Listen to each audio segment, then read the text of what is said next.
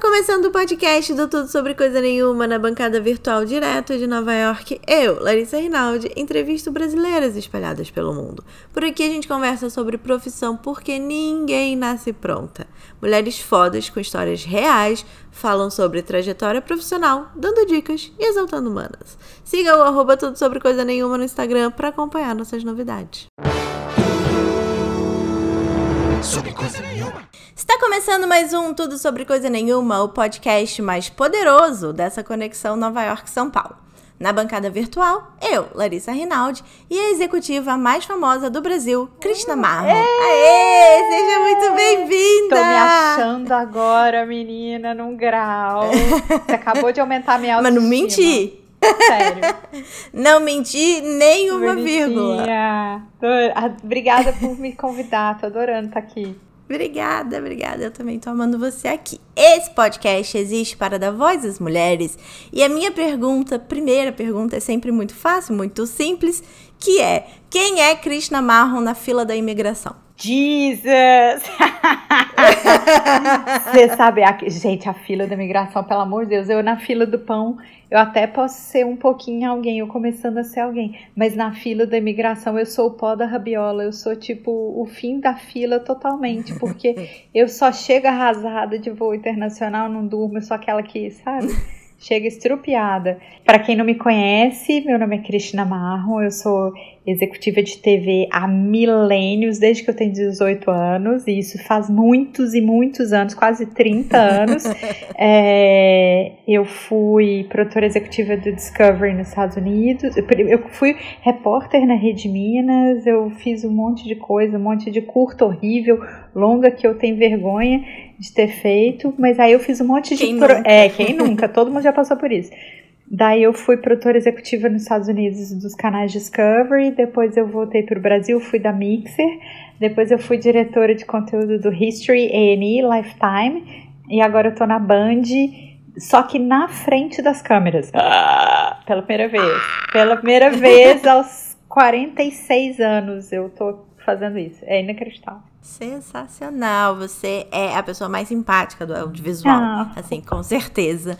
E eu já te falei antes, mas eu tenho que dizer ao vivo que eu sou muito sua fã, oh. desde o Imprensa Marrom, então se eu der umas gaguejadas, a gente ignora. Ah, gente, ó, Imprensa Marrom, para quem não sabe, quem estuda ou quem tá entrando no audiovisual ou quem tá no audiovisual fora do eixo, precisa de uma mãozinha, precisa entender os caminhos do mercado. Tem tudo quanto é dica lá, tem gente de todos os canais, das distribuidoras, todo mundo dando, assim, sério, abrindo o coração e falando o que fazer, o que não fazer, cagadas a serem evitadas e tal. É mó legal. E é tudo de graça para ajudar as pessoas, para fomentar o setor mesmo. Tipo, vai lá que é, que é grátis. E é só com a galera mega dentro do mercado, é. assim. Verdade. Então, mas antes da gente falar dessa sua trajetória muito sensacional no canal na TV paga e agora na TV também paga, mas dentro de um grupo não. de TV aberta. Não, menina, tô na TV aberta, eu tô no, no fazendo Band Privé no sábado, tipo, pra galera, Band aberta, povão. Tô descobrindo o Brasil profundo. Parou agora Brasil na pandemia. Profundo. Não, mas é verdade. Aquele, sabe, o Cine Privé que todo mundo batia punheta quando era adolescente. Então eu apresento apresenta ele. Tipo, surreal. Mas eu achei que o Sex Privé fosse um canal fechado do Ele é, ele é. Eu tô lá no Sex ah. Privé. Aí, quando eu fiz a, as primeiras rapidinhas, a Band aberta viu, amou e me pediu para apresentar o Cine Privé, acredita? Ah, revelações, revelações. Revelações, a gente vai chegar lá. Mas antes, eu quero que você conte que você é de Minas, da onde você é em Minas e por que você resolveu estudar jornalismo na faculdade. Eu eu nasci no Rio, eu cresci em BH, e aí eu pensava, durante algum tempo, eu pensei em fazer medicina. Eu tirava muita nota boa, eu era nerd e tal. Eu, eu gosto muito de estudar, eu amo estudar. E aí, quando eu tinha 17 anos, a minha avó, que morava, eu morava com minha avó, morei um tempo assim com os meus avós. Ela ficou doente, ela teve câncer, e aí eu tive que conviver com o hospital. Eu falei: não, obrigada. E eu não tinha ideia do que fazer. E eu adorava contar histórias, eu gostava de contar causos, escrever coisas. Aí eu pensei: ah, vou fazer letras. Então meu pai: não, pelo amor de Deus, letras não.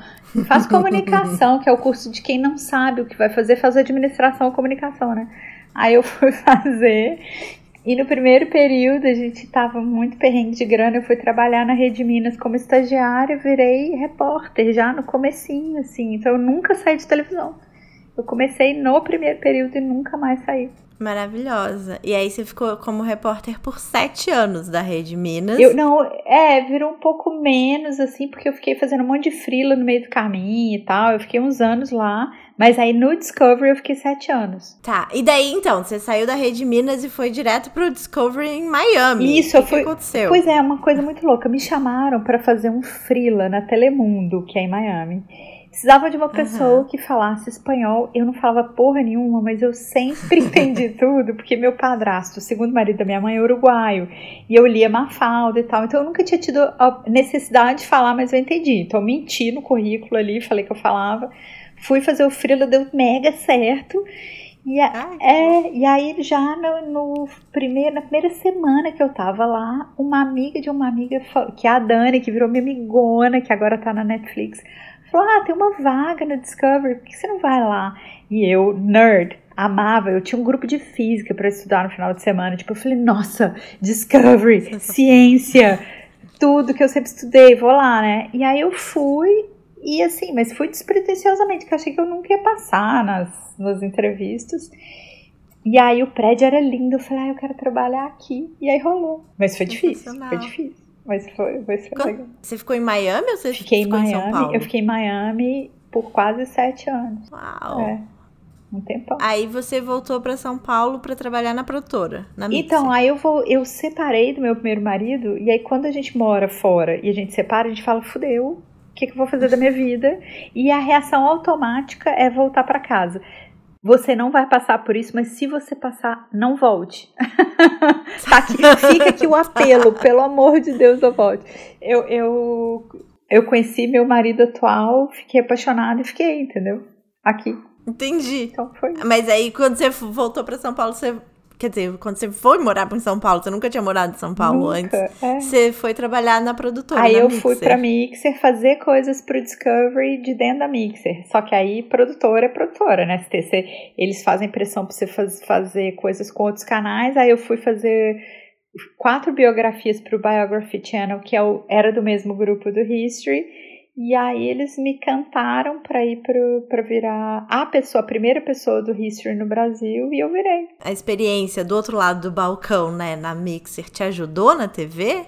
Muito, muito, porque você entende as pressões internas, você entende é, interesses, como que os projetos entram ou né, quem que, o que que ganha mais destaque ou não.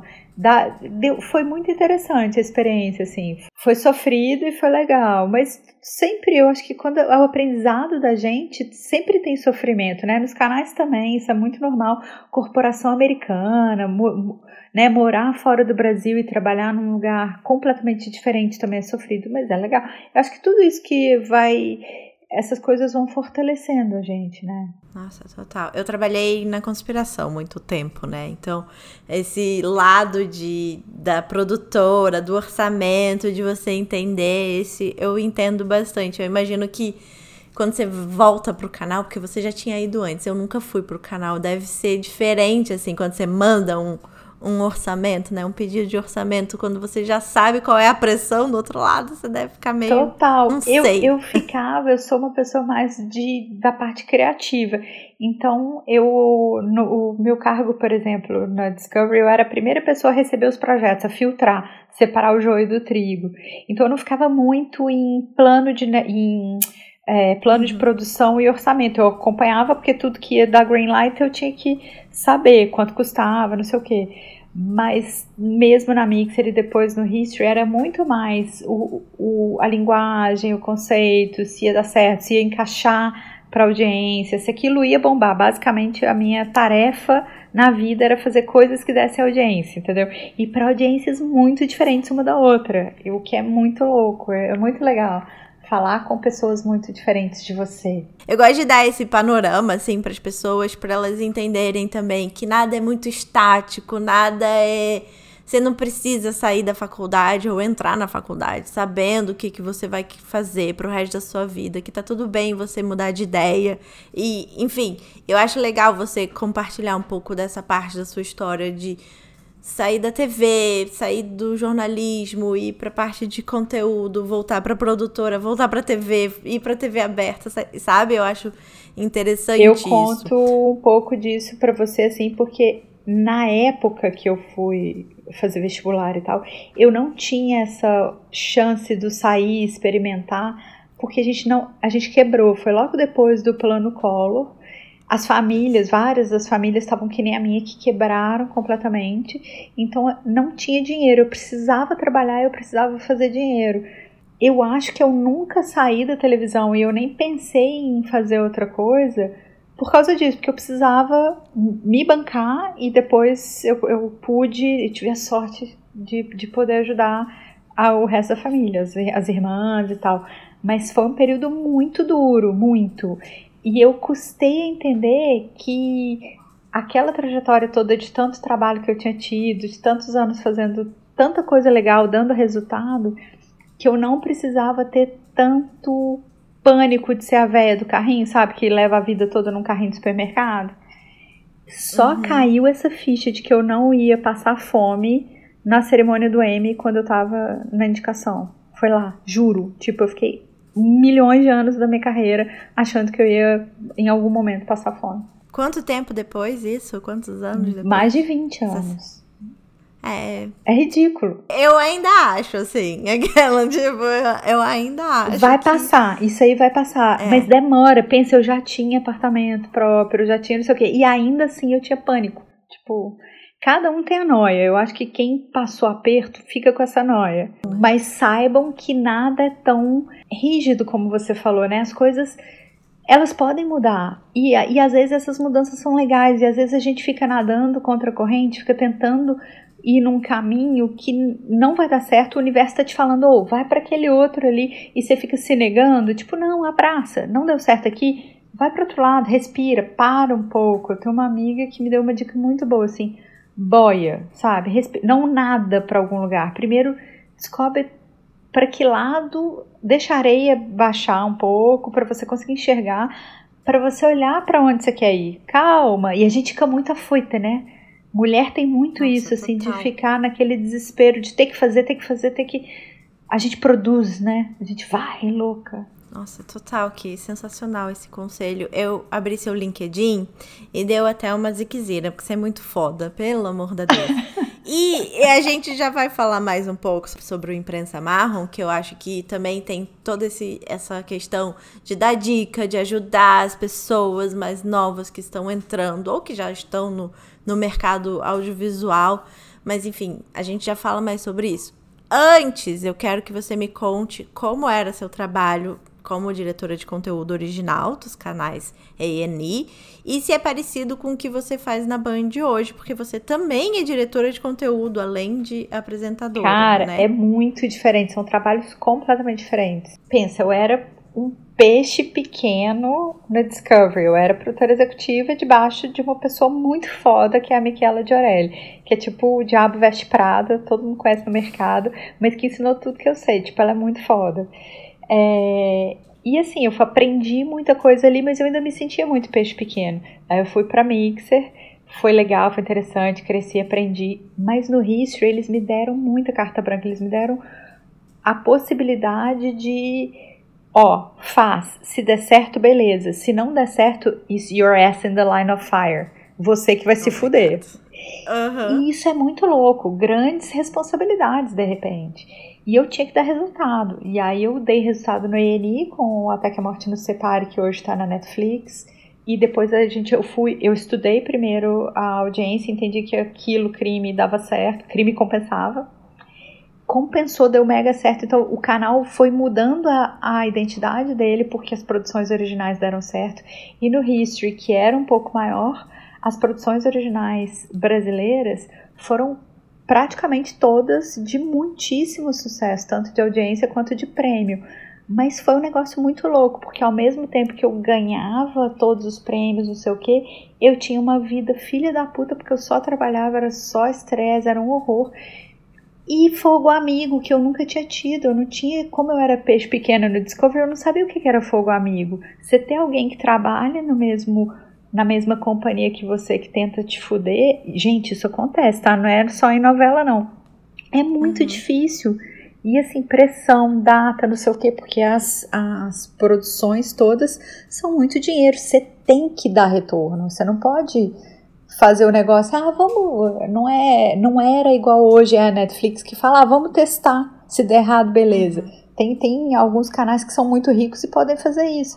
Os que eu trabalhei não tinham isso. Você fazia e você tinha que dar resultado. Então, era muito, muito estresse. Hoje a minha vida, eu falo, gente, estou já mesmo trabalhando muito, eu me sinto de férias porque não tem fogo amigo, e porque é outro tipo de, de trabalho, é completamente diferente, não é. Deixa eu tentar explicar assim. No History e no A&E e no Lifetime, eu tinha que pegar a ideia que vinha ali do pitching e eu acompanhava ela até o lançamento, até o PR, o que, que ia acontecer, não sei o que, promo, eu via tudo, de cabo a rabo. Eu era mãe daquele projeto. Então, eram processos e processos e muitas produções de muitos lugares com coprodutores, com outros canais, às vezes canal aberto, às vezes outro canal pago. Então, interesses diferentes de milhões de pessoas. Era muito louco, era doido, o, o bagulho era doido. Na Band, eu posso falar merda, dar risada, eu tô na frente das câmeras, eu, eu crio uma coisa ou outra ali com a equipe, a gente acha formatos interessantes que, que vão pro Sex Privé e agora pra Band aberta Uhum. Mas é muito mais numa coisa de brincadeira e de testar águas, porque ali você faz live, você faz não sei o que, e a band aberta é um canhão. Você fez alguma coisa que deu errado, no mesmo dia ou no dia seguinte você tem um resultado, não é igual uma série que você fica nove meses de pré-produção e produção até o lançamento. Nossa, você fala um negócio aqui, na semana seguinte você tá sabendo se funcionou, se você pode ir naquele tom, sabe? Então é um negócio tão mais tranquilo, tão mais legal. Nossa, tô tão mais feliz. tô mais pobre, mas tô mais feliz. Nossa, mas que pressão! Eu não imaginava. E são vários projetos, né? Imagino que você fazia ao mesmo tempo. Ao mesmo tempo, só assim, por exemplo, pro History, eu, eu tive 30 projetos ao mesmo tempo enquanto eu tava lá.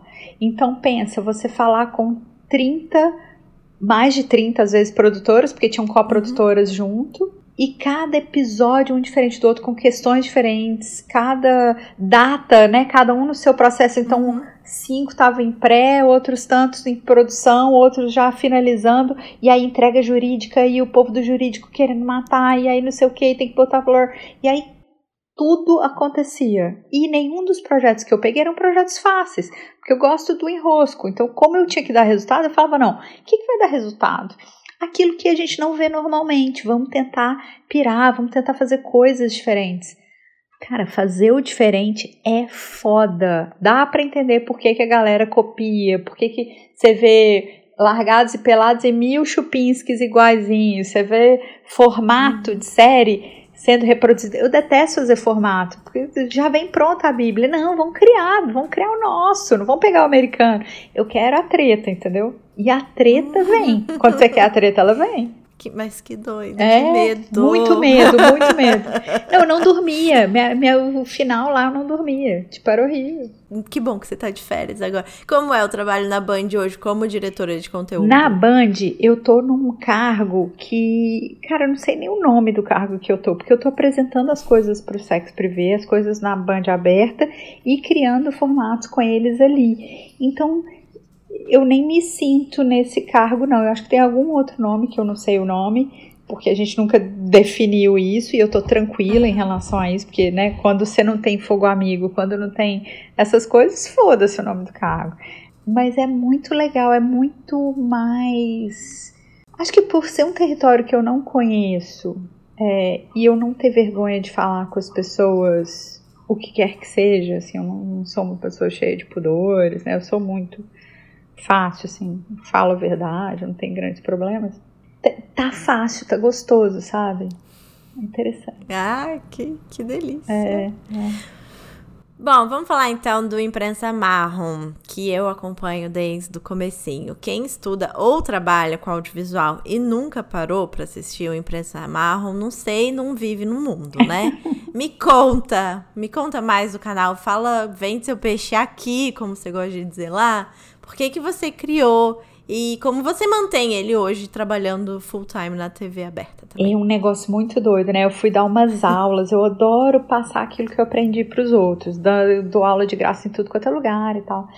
E aí a Apro me chamou para dar umas aulas que chamava Objetiva, e eu rodei, se eu não me engano, foram 24 cidades do Brasil, cidades diferentes. Eu tirar, eu tinha que tirar férias cada uma dessas viagens para poder tirava um dia do history para ir para todos os lugares assim. E aí eu via que eu não conseguia chegar em todo mundo que estava matriculado e tal, porque a pessoa tinha que gravar, porque teve uma reunião de emergência, porque não sei o que. Eu falei, gente, essa informação precisa chegar nessas pessoas. Eu vou começar a dar aula no YouTube. E eu comecei a botar as dicas. E eu falei, ah, vou falar com os amigos para eles darem as dicas deles. Aí os amigos eram as pessoas dos outros canais, a da HBO, a do não sei o que, era da Fox, da Disney. E aí eu comecei a falar com os amigos, o negócio eu comecei a receber, e aí começou a dar trabalho. E eu falei, ai meu Deus, esse negócio vai dar trabalho, vou gastar dinheiro com editor e não sei o que. Mas já no comecinho da impressão marca eu comecei a receber umas mensagens tipo, ó, oh, fechei negócio por sua causa. Essa dica que você deu, é, eu consegui fazer no seu a primeira meu, meu sonho há quatro anos era fazer um pitching para HBO consegui fazer porque você deu a dica ah vendi a série tal consegui contratar 10 pessoas então você é responsável por 10 pessoas estarem trabalhando eu recebo coisas assim toda semana então nunca pude parar porque vem essas mensagens fofas e aí eu tenho que continuar fazendo. Só que é um trabalho da peida. O que, que aconteceu? A coisa mais linda do universo. Outras pessoas sacaram o que, que é a imprensa marrom, sacaram que é de graça, que é para fomentar o setor e tal, que é uma coisa de capacitação. E falaram quero ajudar. Então, um cara que é de uma produtora que chama Infolive, que é o Gus, Falou, Cristina, sou seu fã, só que eu quero te ajudar. Foi lá e, e grava tudo comigo, edita para mim. Aí ele tem três funcionários, os três funcionários viraram colaboradores. Aí uma outra pessoa falou: sou roteirista, eu quero te ajudar, posso. E assim foi. Cara, um, virou um ciclo de pessoas, de colaboradores que não ganham nada e que falam: vamos ajudar pessoas aí? Vamos. Então agora deve ter. Tem dois advogados, três da Infolive duas roteiristas, não, três roteiristas, uma pessoa das redes, tem tipo umas dez pessoas, todo mundo, cada um fazendo o seu e junto ali debaixo daquele guarda-chuva. É incrível, incrível. Que máximo. Eu entrevistei a Letícia, que é sua amiga. Letícia e... foi colaboradora. É, ela falou dessa época e ela até falou aqui no podcast que você não espera muito que as pessoas fiquem muito tempo com você, é. porque você vai Arruma preparando emprego. E arrumando emprego para todo mundo. Eu arrumo e... emprego para as pessoas, ué, a pessoa vem me ajudar, eu tenho que ajudar essa pessoa de volta, né? Então, vamos arrumar emprego pro povo. Que pessoa maravilhosa. e hoje você consegue ainda gravar e publicar toda semana porque tem essa rede de apoio atrás de você. Exato, consigo, mas é de, eu, eu consigo porque vem essas mensagens fofas, porque é difícil é bem difícil, é difícil de dar trabalho e é difícil porque o setor está passando por um momento muito complicado. Então, ficar vendo notícia desgracenta e ver a história se repetir milhões de vezes, você fala, gente, ainda mais tendo trabalhado com história, né, por causa do history, você fala, ai, gente, já vi esse filme, de novo a gente vai passar por isso, de novo a gente vai ter que se reinventar, de novo a gente vai ser fênix e renascer das cinzas, que ódio no coração. Então, é foda, às vezes dá um desespero, tipo sento e choro, sabe? Mesmo. Tipo, não quero mais. Mas passa. Sei, Aí passa. Sei, sei bem. Você vai passar Bom, por oi... isso também. Respira e vai. Não desista. Mantém esse podcast. Respira fundo e vai. Me conta, você é host do Rapidinha, do Manda Nudes e do podcast, que são conteúdos do Sex Privé que, que, que você faz nesses conteúdos todos? Como você cria conteúdos novos? Como você está mudando a programação do Sex Privé, que eu já li coisas maravilhosas a respeito. Ah, é tão legal. Ó, o podcast, eu recebo pessoas diferentes para falar coisas absurdas, dar risada e a gente tenta dar algum conselho para o povo transar mais e melhor. Então, tem médico, tem humorista, tem atriz, tem não sei o que, tem jornalista. E cada um a gente vai falar de coisas, assuntos que a pessoa tiver afim de falar com essa pitada do ter que dar um conselho. E aí saem coisas maravilhosas. O Manda Nudes, a gente avalia nudes mesmo. Eu e a Maru, a gente recebe um monte de nude pelo sexo privê e fala: Meu Deus, que luz cagada, vai lavar esse peru, não sei o que, põe a câmera mais pra cá, faz tal coisa. É, ou tipo, uou, wow, gostaria, sabe? Tipo, nice. e no Rapidinha eu conto causos engraçados, que foi a primeira coisa que eu fiz pro sexo privê, que nem quando eu tava ali ainda pensando em trabalhar com uma pessoa séria, era só uma possibilidade de conteúdo curto para o canal, que não tinha nada sem ser meteorola na, na programação. Eram 24 horas por dia de, de conteúdo adulto. Aí eu falei, gente, para as marcas você precisa ter algum respiro que não seja pornográfico para aquela marca querer entrar, porque mesmo marcas relacionadas a sexo são cheias de pudores. É, a gente, infelizmente, tem essas hum. questões, né? Com marcas e com pessoas, enfim. E aí amaram, e eu falo, gente, eu falo merda mesmo no Rapidinha, e as animações são lindas, e o negócio deu certo. E aí eu faço também o, o Cine Privé, né? Que aí é só comentário e tal, coisa engraçada. É isso. É, não pode ser só pau na buceta, buceta no pau, né? O dia inteiro. Não, não. Fora que o pornô, ele é muito cagado, né? Em geral. A gente precisa entender que os corpos são diferentes, os desejos são diferentes. Ninguém vai querer, tipo, o encanador vai chegar na sua casa e falar, ai, vamos meter. Não, não vai acontecer isso na vida real. Quer dizer, acho que não, né? Vai ter amiga que sim, mas dificilmente. É... E, e tem tantas coisas que a gente pode falar e ajudar as pessoas no meio do caminho a serem mais felizes, né? E perdendo seus tabus e relaxando em relação aos seus desejos, ao seu corpo, sua raça, tudo. Que acho que é importante ir dando esses toques e falando, oh, você aceita, se ama, que você vai acabar amando outras pessoas e vão achar muito mais graça em você se, se você se amar e se aceitar, sabe? E fazer sexo é bom.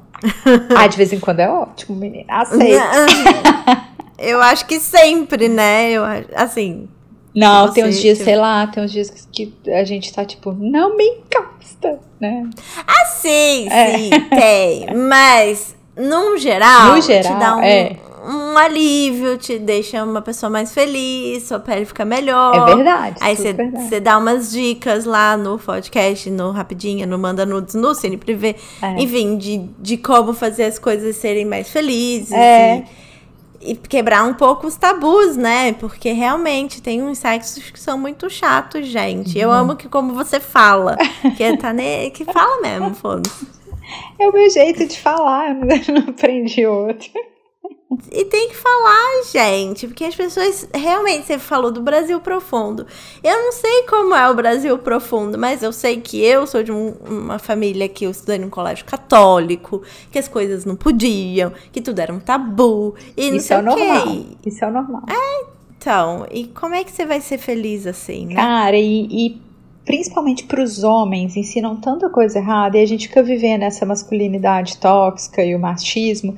E não são só as mulheres que se fodem, os homens se fodem no meio do caminho também. Então é muito doido que os caras, assim, desse Brasil profundo que eu tô aprendendo, no começo do Cine Privé que eu tava apresentando e meu Instagram foi crescendo, os caras me mandavam piroca, o nude ali, em seguida ah, que Jesus te abençoe, que não sei o que. Era tipo uma, um nude ungido. Eu falava, gente, piroca ungida.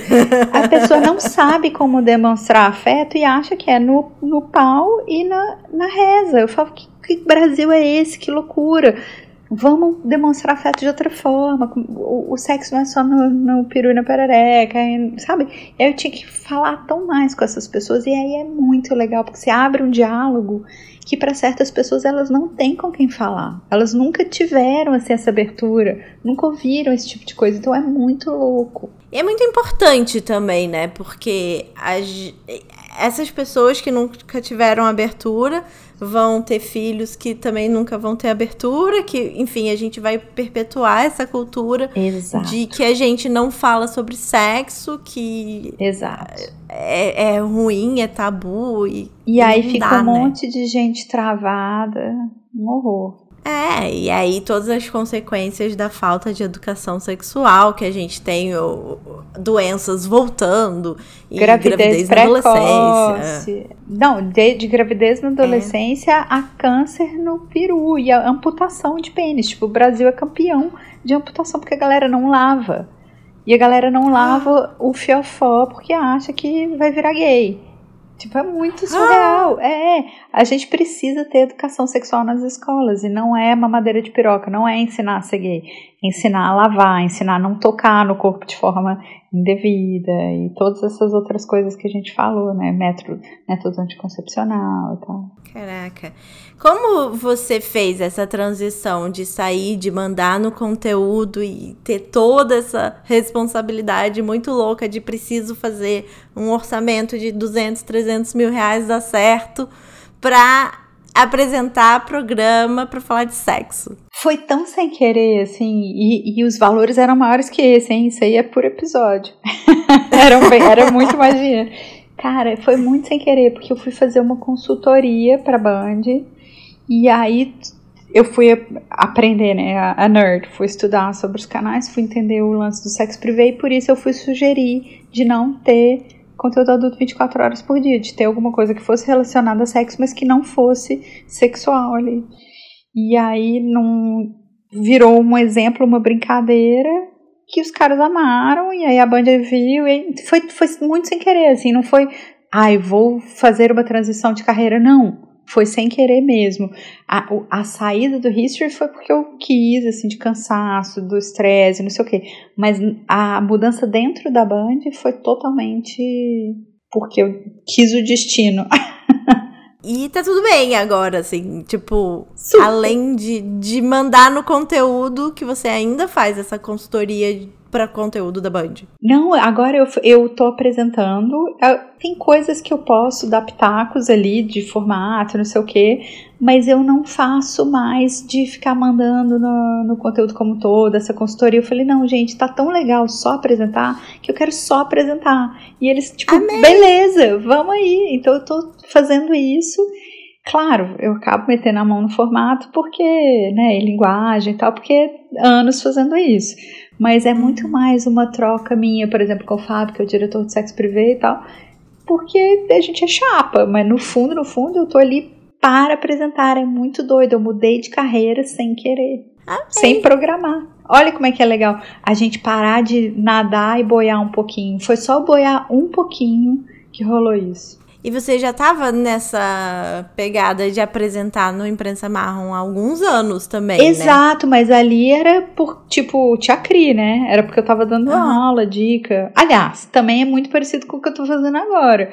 Mas é. Não, não sei. Não, é Boiou. É, enfim. Foi uma coisa de boiar. Você sentiu alguma mudança nas relações profissionais quando você começou a falar de sexo na TV? Ah, claro, né? Tem todo um julgamento. Virou vagabunda, sempre soube que era puta. Tem isso, as pessoas ah. te julgam. Ah, sim, imagina, gente que me conhece do mercado de milhões de anos torcendo o nariz, fazendo cara feia. A maioria das pessoas amou, deu risada, falou: Nossa, sua cara, que legal e tal. Mas teve gente que, que tipo, ridicularizando, assim, eu fiquei sabendo. E, e pessoas chegavam e falavam, amiga, então, eu, eu vi tal coisa, pessoa falando de você, eu falava, o que eu posso fazer? Tô adorando, está sendo divertido para mim, não tô fazendo nada de errado. Se eu, as únicas pessoas que eu me preocupei na hora de apresentar, principalmente na Band Aberta, foi meu marido e minha avó. E meu marido deu risada, ele sempre dá risada de tudo, acha tudo incrível, tô fazendo. E minha avó, a única preocupação dela, você tem certeza que você não vai precisar pintar o cabelo? Eu, eu falei, não, vó, mas, mas Krishna, você tá tão grisalha. Eu falei, vó, vai piorar, vou ficar mais grisalha ainda. E ela, nossa, que bom, né? Não precisar pintar. Eu tô, tô pronto. Como foram as relações de machismo sendo uma mulher tão importante há tanto tempo, né? Começando lá atrás, assim, na televisão. Você sofreu muito? Puta, Larissa. Sofri pra caralho. Eu sofri coisas que eu não sabia na época que eram machismo. É, sofri depois de saber que era machismo. Sofri coisas assim. Pensa, uma mulher e uma mulher latina em corporação americana. Então eram, eram preconceitos diferentes, né? Você tem o preconceito uhum. por ser mulher e você tem o preconceito por ser latina. E eu ainda, você é branquinha, eu sou essa mistura toda, eu sou uma mistura de raças, né? Tipo, eu tenho a ONU dentro de uhum. mim. Então é. é, tem mesmo. E aí é um negócio foi muito, muito difícil. Eu já fiz várias reuniões assim que se eu tava com o estagiário, as pessoas olhavam para o estagiário, ao invés de olhar para mim, isso é o gostoso, essa é a parte boa. Já tive reunião com board só de homens, e eu era a única mulher, de ouvir, ah, se ela tava explicando da alta do dólar e do impacto disso nos nossos orçamentos, super preocupada, e a pessoa falou: "Não, você tá muito preocupada, vai dar pro seu marido que passa". Já recebi cantada, e aí eu claro, usei sempre a tática de fingir que eu sou burra, que eu não estou entendendo, milhões de vezes, e, e sempre me saí assim, né, pela tangente nisso, mas é muito difícil. Foi, eu acho que as, as próximas gerações não vão pegar tanto o buraco tão embaixo, entendeu? Porque tá melhorando, as pessoas estão tomando consciência e as mulheres estão falando dos abusos, das coisas todas, mesmo dos abusos é, é, sexuais que elas né? viveram, né? é, hum. e, e, enfim. Isso tudo tem que mudar e está mudando aos pouquinhos. Parece que a gente dá dez passos para frente, dois para trás, né? Cinco para frente, uhum. um para trás. É natural, mas eu vejo uma mudança maravilhosa acontecendo e as mulheres mais unidas. Eu, quando a gente começou, por exemplo, o Mulheres do Audiovisual Brasil, que é um grupo que cresceu, né? No, no Facebook a gente tem 22 mil mulheres, no Instagram a gente ainda não, não me lembro quanto que a gente está agora mas no começo do grupo a gente não, não usava a palavra sororidade, não usava em 2015. Isso é uma palavra uhum. que virou moda agora. É, então existe uma competição entre mulheres, é, o mundo está melhorando. Pode parecer que não, mas aos pouquinhos a gente evolui. Sensacional. Eu lembro do, do grupo em 2015, foi quando eu te conheci no, ah, no canal. Que legal. Você postou lá, né? Eu acho Postei. que foi quando começou, não foi? Foi, foi por aí que eu comecei também. Foi meio junto. Você falou uma coisa que eu queria te perguntar do fogo amigo. Esse fogo amigo, ele era também uma coisa machista que você percebia dentro das corporações? Ou se era só uma coisa de tubarão engolindo tubarão, assim. Só não, né? Mas. Cara, é engraçado Sim. você perguntar, porque eu nunca tinha pensado sobre isso, assim. Eu acho que tinha um, um elemento de machismo ali, de, da, da pessoa que estava fazendo não perceber que poderia haver uma cumplicidade, uma sororidade, e era uma uma mulher machista, muito que fazia, a que mais fazia, né? E ela liderava um grupo e tudo que podia ser feito contra a produção original, contra o grupo, era feito, assim, até tirar master do ar, eram coisas absurdas, era sério, surreal, não acredito que eu passei as coisas que eu passei, que, que podiam detonar o canal, a pessoa se colocava a marca History em, em risco para poder detonar um departamento inteiro, então é horrível, é, e, eu vi outras pessoas passando por isso em outros lugares, né? Eu falava, que horror, que coisa louca. Como que as pessoas são, são doidas, né? Trabalho deveria ser só trabalho, deveria ser colaborativo e as pessoas deveriam pensar sempre no que, que a gente pode fazer de melhor para todo mundo se dar bem. Isso deveria ser o natural. O que é maravilhoso de sete, a diferença de gravar, que eu tô até com saudade de sete, em sete todo mundo faz, trabalha em conjunto para tudo dar certo, que aí todo mundo vai embora num horário humano, tipo, ok. Se é um, uhum. um que ferrar o outro no set, ninguém vai embora. As, as diárias não é que elas duram 10 ou 12 horas, elas duram 20 horas. Então ninguém quer ficar ali 20 horas. Então uhum. o set é colaborativo eu tinha esquecido tanto que Sete era maravilhoso. Agora gravando pra Band, né? Agora não por causa da pandemia, mas assim, quando a gente tá gravando, eu falo que benção tá num lugar que tá todo mundo querendo que o negócio dê certo. É maravilhoso. Nossa, sim, total. Mas você via uma uma coisa mais focando nas mulheres? Tipo, você acha que. Muito mais. O alvo, né? Sempre mulheres também. foram alvo. Sempre gays e negros foram alvo, gente. O opressor não abre mão do seu lugar de privilégio por livre, espontânea vontade. Você tem que ir atrás. Então, mulher, gay, negro, você tem que lutar, não tem outra saída. É, isso é muito natural. Você, o, o parquinho é dos meninos. Sempre foi. O audiovisual era de homens brancos, ricos. Então, de repente, entra uma mulher latina que não tem grana, de família quebrada, como assim? Então, é, é difícil. Quando os boards deixarem de ser tão masculinos, tão brancos, tudo vai melhorar. Porque a hora que as mulheres, né, tiverem equilíbrio ali, as coisas mudam. É natural. Nossa, tal, né? Era uma coisa muito cinema de herdeiro. Eu acho que tá mudando. Cinema, principalmente. Cinema no Brasil é um negócio de herdeiro. Os canais de TV têm um pouco mais de tempo que eles são mais profissionalizados, que é uma coisa mais de, de resultados. Mas uhum. não tinha oportunidade de ter mulher gay ou negro nessas posições, porque o natural era chamar o amiguinho. Se eu tenho uma vaga aqui, uhum. eu vou uhum. chamar aquele meu conhecido.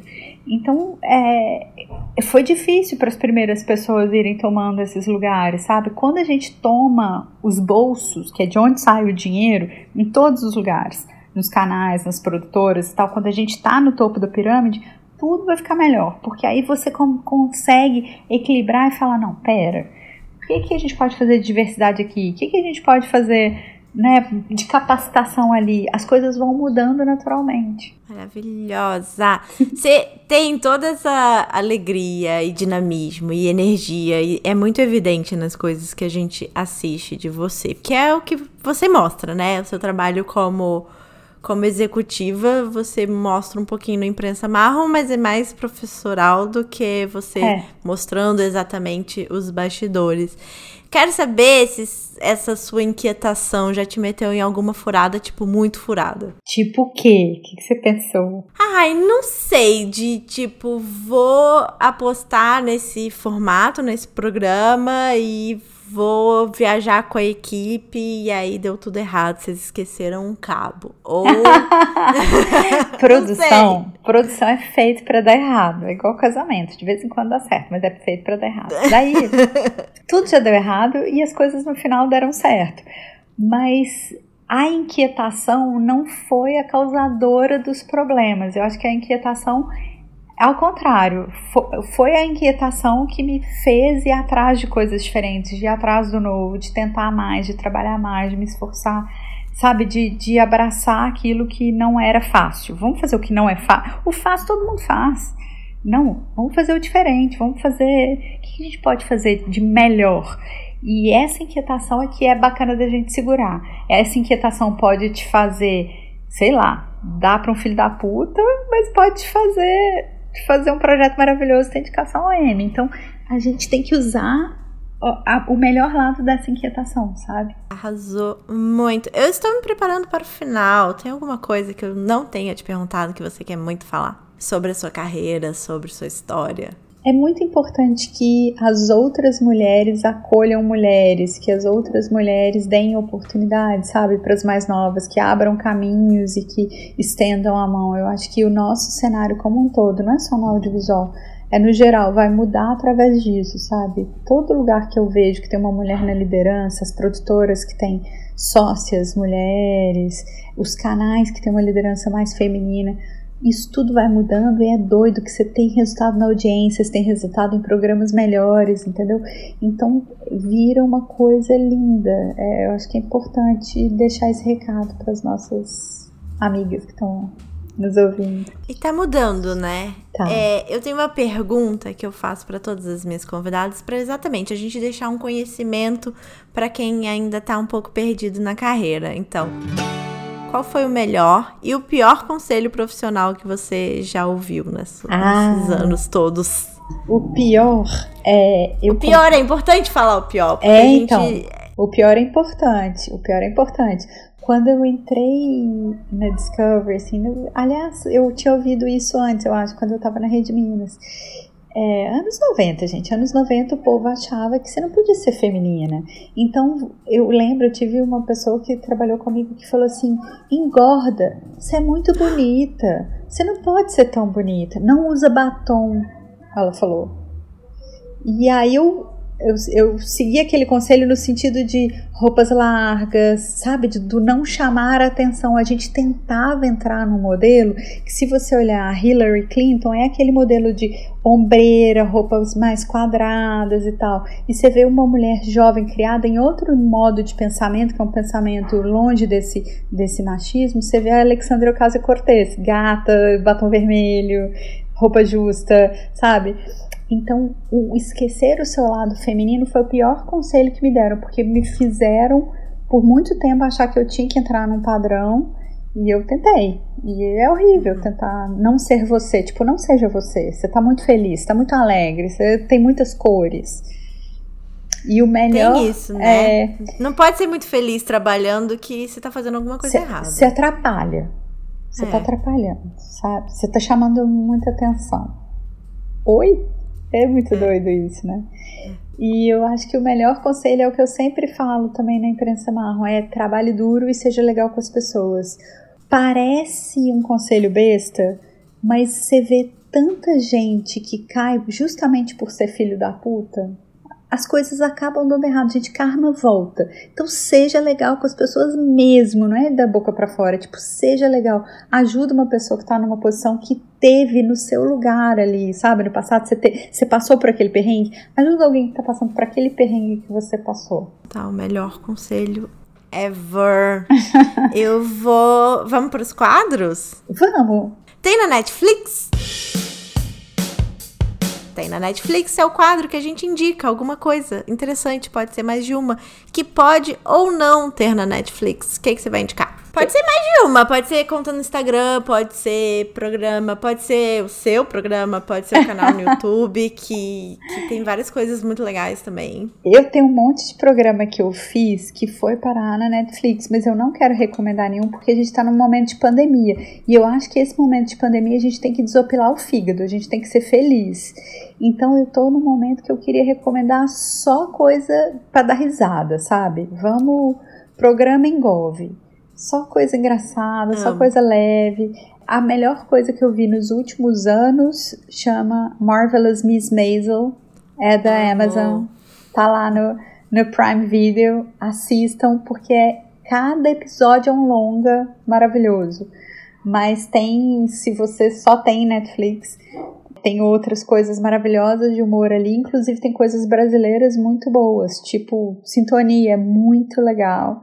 É, recomendo. Ai, arrasou! Eu vou recomendar a minha própria newsletter, que tá leve, tá sensacional. Eu mando umas notícias aqui de Nova York, eu falo sobre filas misteriosas, eu falo sobre a reabertura. Legal. Eu falo, eu dou dica de podcast oh. e eu dou umas filosofadas por lá, porque eu acho que conhecimento a gente tem que espalhar, não é Muito mesmo? Muito bem, é isso aí. Arrasando, Larissa, você tem que espalhar mesmo.